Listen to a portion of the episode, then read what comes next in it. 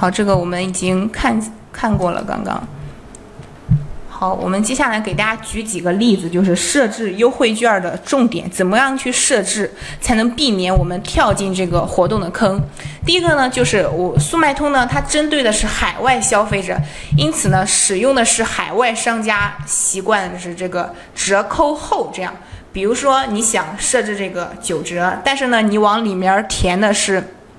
百分之九十，那就是打一折了，不是九折了。这一点是和我们国内正好相反的，需要注意一下啊。你设置完之后呢，一定要检查一下，不要真的是你去设置九折，最后变成一折了。第二点就是这个无限专享价，你设置后呢，一定要看清楚，要仔细的检查。第三个呢，就是粉丝价和这个会员价呢，都是额外叠加的折扣。设置的时候也是要看清楚，不要手抖。第四个呢，就是要特别注意这个优惠券的无门槛。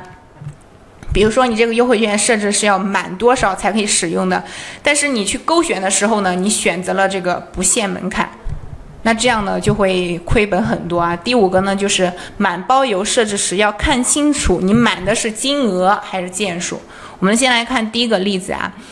就是刚刚为大家说的，他想设置九折，他以为自己输入了这个之后呢，就是九折，但是你输了百分之九十，这个是百分之九十这个折扣后就变成一折了。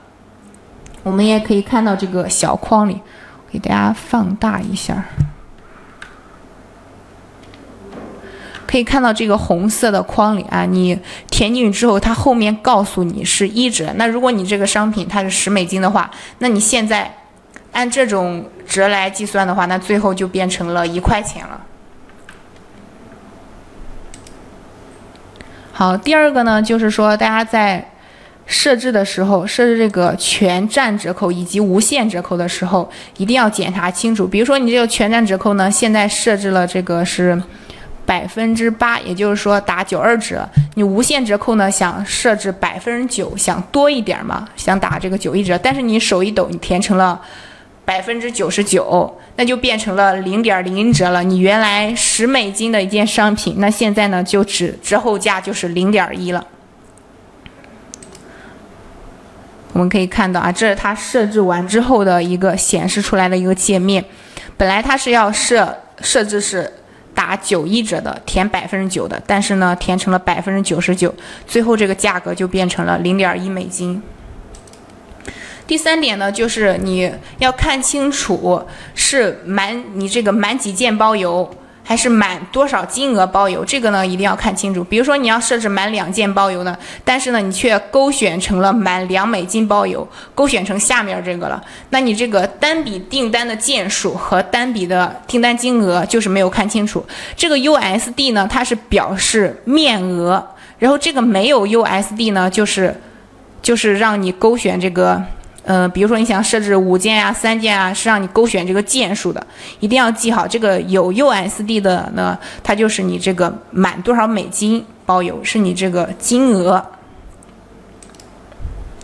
第四个呢，就是我要设置这个满一百减十的这样一个优惠，但是却在这个面额处呢输错了，输成了一百。你看这里面额 USD，它本来应该输成十的，满一百减十，但是它把这个面额。把这个优惠券设置成了一百，然后门槛金额这里呢又选择了不限，本来应该去设置这个有最低的门槛金额的，但是呢他又选成了这个不限，然后发放了一万张，那现在呢已经有好几千笔零点零一美金的订单了，所以说和金钱相关的这个设置的问题，大家一定要看仔细之后再去行动，不要因为自己。有时候粗心或者手一抖把这个设置错了，那到时候真的会追悔莫及。